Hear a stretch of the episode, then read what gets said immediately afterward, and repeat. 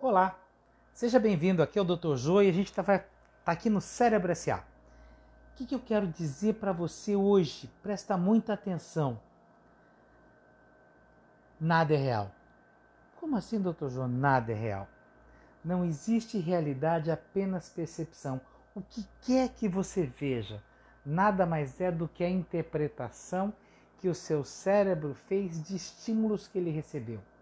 E esses estímulos passaram por filtros e por interpretações. Então, nada é real. Tudo é percepção. Sendo assim, eu pergunto para você como o seu cérebro opera rotineiramente.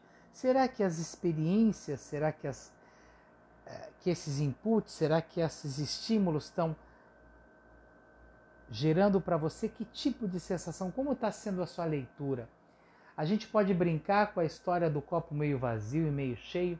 E eu costumo brincar no consultório que as pessoas falam: Ah, mas eu li uma pesquisa, eu ouvi uma reportagem que diz que tem pessoas que são naturalmente otimistas. Fato.